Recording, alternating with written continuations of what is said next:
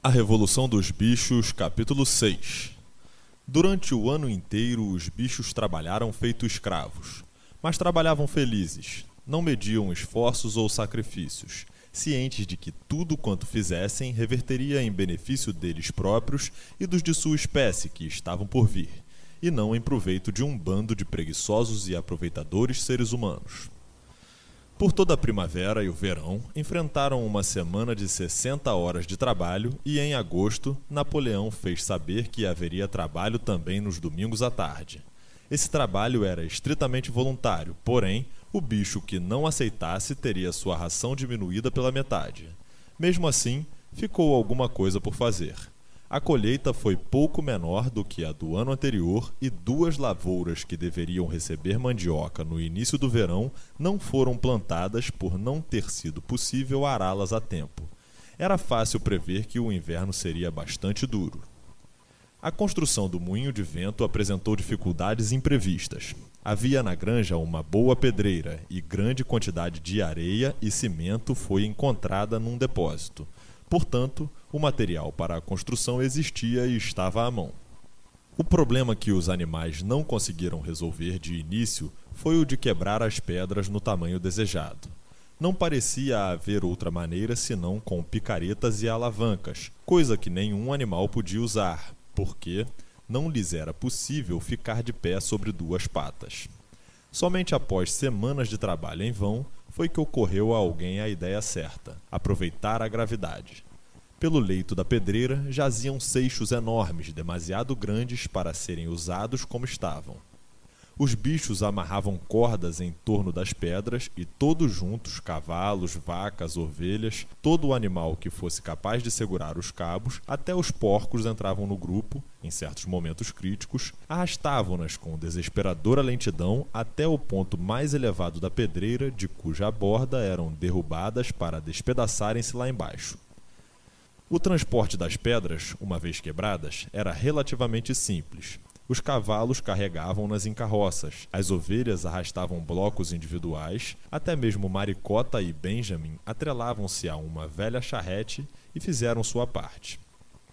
No fim do verão já haviam acumulado um bom estoque de pedras e começou a construção sob a direção dos porcos. Entretanto, o processo era demorado e laborioso frequentemente levavam um dia inteiro para arrastar uma pedra das maiores até o topo da pedreira, e às vezes, atirada pela borda, não quebrava.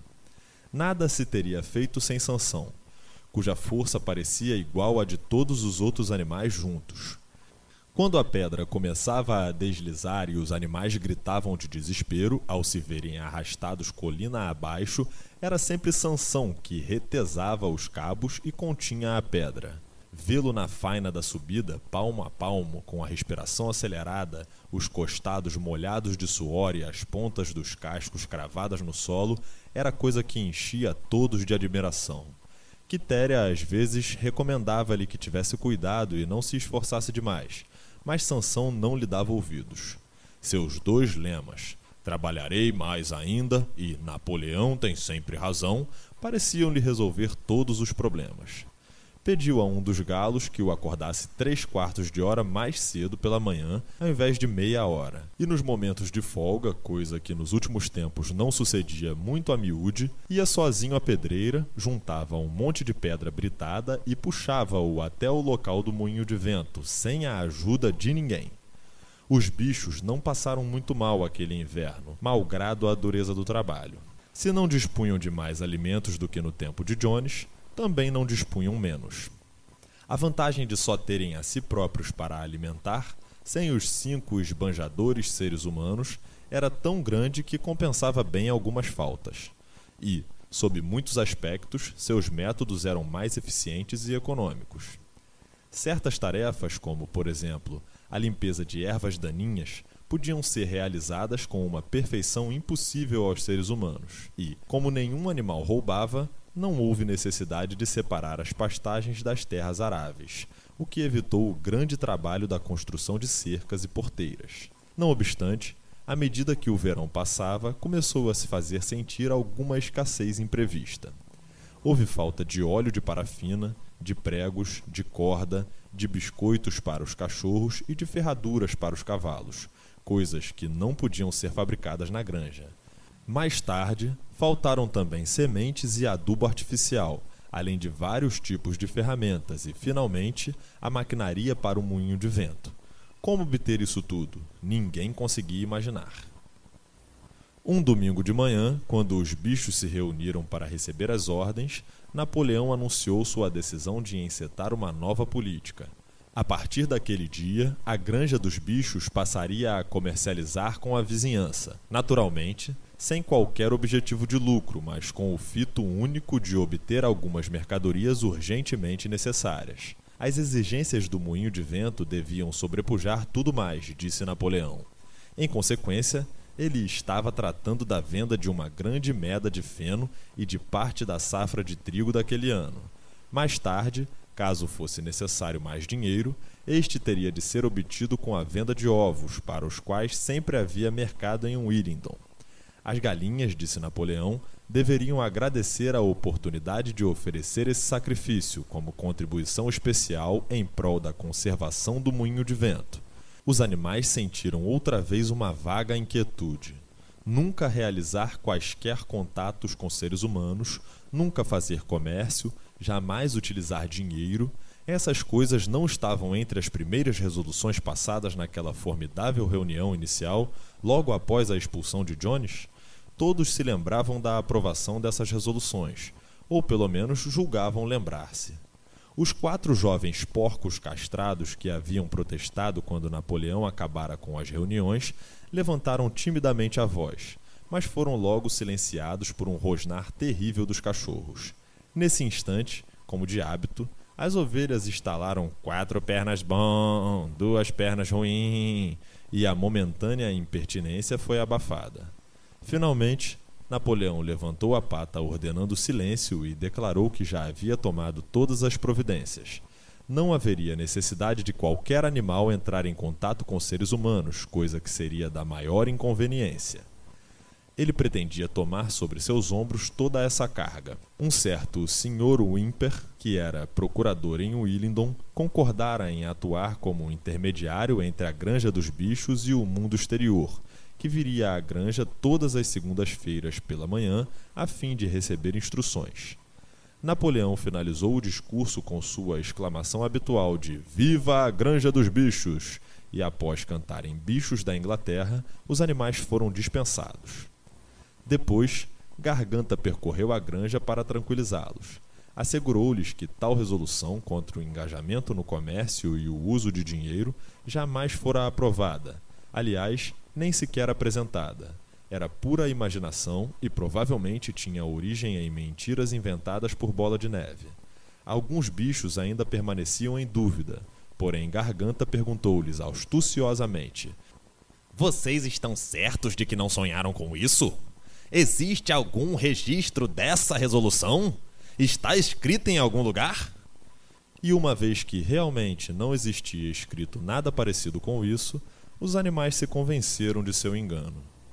Todas as segundas-feiras, o Sr. Wimper visitava a granja, conforme combinado. Era um homenzinho finório, de suíças crescidas, procurador de pouca clientela, porém suficientemente vivo para perceber, antes de qualquer outro, que a Granja dos Bichos precisaria de um representante e que as comissões seriam poupudas. Os bichos olhavam suas idas e vindas com um certo receio e evitavam-no tanto quanto possível. Apesar disso, ver Napoleão de quatro dando ordens ao ímper, que parecia em pé sobre duas patas, era uma coisa que lhes acariciava o orgulho e parcialmente os reconciliava com a nova situação. As relações com o gênero humano andavam bem diferentes.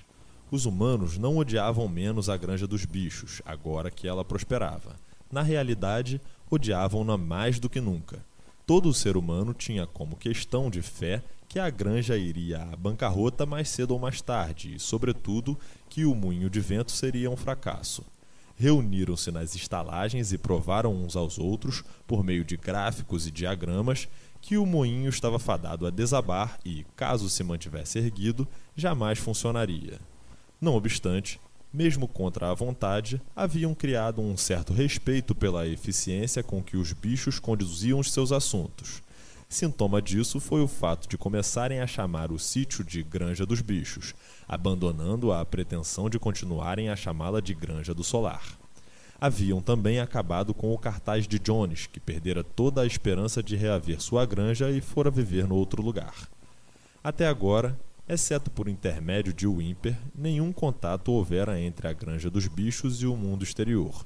Mas já circulavam insistentes boatos de que Napoleão estava por chegar a um decisivo acordo de negócios, ora com Pilkington de Foxwood, ora com Frederick de Pinchfield, mas nunca interessante com ambos simultaneamente. Foi mais ou menos por essa época que os porcos de repente mudaram-se para a Casa Grande, onde fixaram residência. Novamente, os bichos julgaram lembrar-se de que havia uma resolução contra isso, aprovada nos primeiros dias, e novamente Garganta conseguiu convencê-los do contrário. Era absolutamente necessário que os porcos, disse ele, sendo os cérebros da granja, tivessem um lugar calmo onde trabalhar. Além disso, viver numa casa era mais adequado à dignidade do líder do que viver numa simples pocilga. Mesmo assim, Alguns animais se aborreceram ao ouvir dizer que os porcos não só faziam as refeições na cozinha e utilizavam a sala como local de recreação, mas ainda dormiam nas camas. Sansão resolveu o assunto com o seu Napoleão tem sempre razão. Porém, Quitéria, que tinha a impressão de lembrar-se de uma lei específica contra camas, foi até o fundo do celeiro e tentou decifrar os sete mandamentos que lá estavam escritos. Sentindo-se incapaz de ler mais do que algumas letras separadamente, foi chamar Maricota. Maricota, pediu ela, leia para mim, por favor, o quarto mandamento. Não diz qualquer coisa a respeito de nunca dormir em camas? Com alguma dificuldade, Maricota soletrou o mandamento. Diz que nenhum animal dormirá em cama com lençóis. Interessante Quitéria não se recordava dessa menção a lençóis no quarto mandamento, mas se estava escrito na parede, devia haver. E Garganta, que por acaso passava nesse momento, acompanhado de dois cachorros, colocou todo o assunto na perspectiva adequada. Com que então, camaradas, vocês ouviram dizer que nós, os porcos, agora dormimos nas camas da casa? E por que não vocês não supunham por certo que houvesse uma lei contra camas, não é? A cama é meramente o lugar onde se dorme. Vendo bem, um monte de palha no estábulo é uma cama. A lei era contra os lençóis, que são uma invenção humana. Nós retiramos os lençóis da cama da casa e dormimos entre cobertores. Confortáveis, lá isso são. Porém, não mais do que necessitamos. Posso afirmar-lhes, camaradas, com todo o trabalho intelectual que atualmente recai sobre nós, vocês não seriam capazes de negar-nos o repouso, camaradas, seriam? Vocês não desejariam ver-nos tão cansados que não pudéssemos cumprir nossa missão, não é? Será que alguém quer Jones de volta? Os animais tranquilizaram-no a esse respeito e não se falou mais no fato de os porcos dormirem nas camas da casa. E quando se anunciou, alguns dias depois, que os porcos passariam a levantar-se de manhã uma hora mais tarde do que os outros bichos, ninguém se queixou disso também. Ao chegar o outono, os animais andavam cansados, mas felizes. Havia tido um ano difícil e, após a venda de uma parte da safra de feno e de trigo, os estoques para o inverno não eram lá muito abundantes. Mas o moinho de vento compensava tudo, já estava quase pela metade. Após a colheita, houve um período de tempo bom e os bichos trabalharam mais do que nunca, satisfeitos com a tarefa de andarem para lá e para cá puxando blocos de pedra, desde que com isso conseguissem fazer a parede subir mais alguns centímetros. Sansão chegava a trabalhar de noite, uma hora ou duas por sua conta, à luz da lua. Nas horas de folga, os animais passeavam em volta do moinho inacabado, admirando a solidez e a verticalidade de suas paredes, maravilhados com o fato de terem sido capazes de construir algo tão imponente. Somente o velho Benjamin se recusava a entusiasmar-se com o moinho de vento, embora, como sempre, não fizesse outro comentário além do enigma de que os burros vivem muito tempo. Novembro chegou com fortes ventos de sudoeste. Foi preciso interromper a construção, pois o tempo estava úmido demais para a mistura de cimento. Finalmente, houve uma noite em que a tormenta foi tão forte que os galpões da granja tremeram na base e várias telhas do celeiro foram arrancadas. As galinhas acordaram cacarejando aterrorizadas, pois haviam sonhado, todas ao mesmo tempo, com o barulho de um tiro à distância. Pela manhã, ao saírem os animais de suas baias, deram com o mastro caído no chão e viram o olmeiro do pomar desgalhado como se fosse um rabanete. Mal haviam notado isso quando soltaram um grito lancinante de desespero. Uma visão terrível se apresentava aos seus olhos. O moinho de vento estava em ruínas. Correram todos para o local. Napoleão, que raras vezes abandonava seu passo normal à frente de todos, correu também. Sim, Ali estava o moinho, o fruto de todas as suas lutas, rebaixado ao nível dos alicerces, e as pedras que tão laboriosamente haviam levantado, espalhadas pelas redondezas. Impossível falar de início. Ali ficaram olhando tristemente a desordem das pedras caídas. Napoleão andava lentamente de um lado para o outro em silêncio e ocasionalmente farejando o chão aqui e ali. Seu rabicho se esticava e se sacudia energicamente para lá e para cá, num sinal de febril atividade mental. De repente estacou, como se tivesse chegado a uma conclusão. Camaradas, disse lentamente, quem é o responsável por isso? Sabem quem foi o inimigo que, na calada da noite, destruiu nosso moinho de vento? Bola de neve! rugiu violentamente com voz de trovão. Bola de Neve foi o autor disso, com rematada maldade, pensando em destruir nossos planos e vingar-se de sua ignomiosa expulsão. Esse traidor penetrou até aqui, sob o manto da escuridão, e destruiu nosso labor de quase um ano. Camaradas, neste local e neste momento, pronuncio a sentença de morte para Bola de Neve, uma herói animal segunda classe e meio balde de maçãs ao animal que lhe fizer justiça, um balde inteiro a quem o capturar vivo. Os animais ficaram chocadíssimos ao saberem que mesmo Bola de Neve fosse capaz de uma coisa daquela. Subiu ao céu um brado de indignação e cada um pôs-se a pensar num modo de apanhar Bola de Neve, se algum dia ousasse voltar.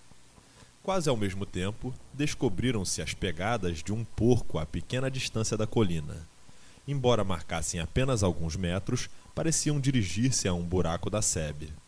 Napoleão cheirou-as profundamente e declarou serem de bola de neve. Na sua opinião, bola de neve provavelmente viera da granja de Foxwood. Não percamos tempo, camaradas! bradou Napoleão depois de examinar detidamente as pegadas. Temos muito trabalho pela frente. Hoje mesmo de manhã recomeçamos a construção do moinho de vento e trabalharemos por todo o inverno, com sol ou com chuva. Mostraremos a esse traidor miserável que ele não pode desfazer nosso trabalho assim tão facilmente. Lembrem-se, camaradas, não deve haver modificações em nossos planos. Serão cumpridos à risca. Para frente, camaradas! Viva o moinho de vento! Viva a granja dos bichos! Se você chegou até aqui e gosta desse trabalho, considere apoiá-lo financeiramente. Ali na descrição tem uma chave Pix, caso você queira e possa contribuir.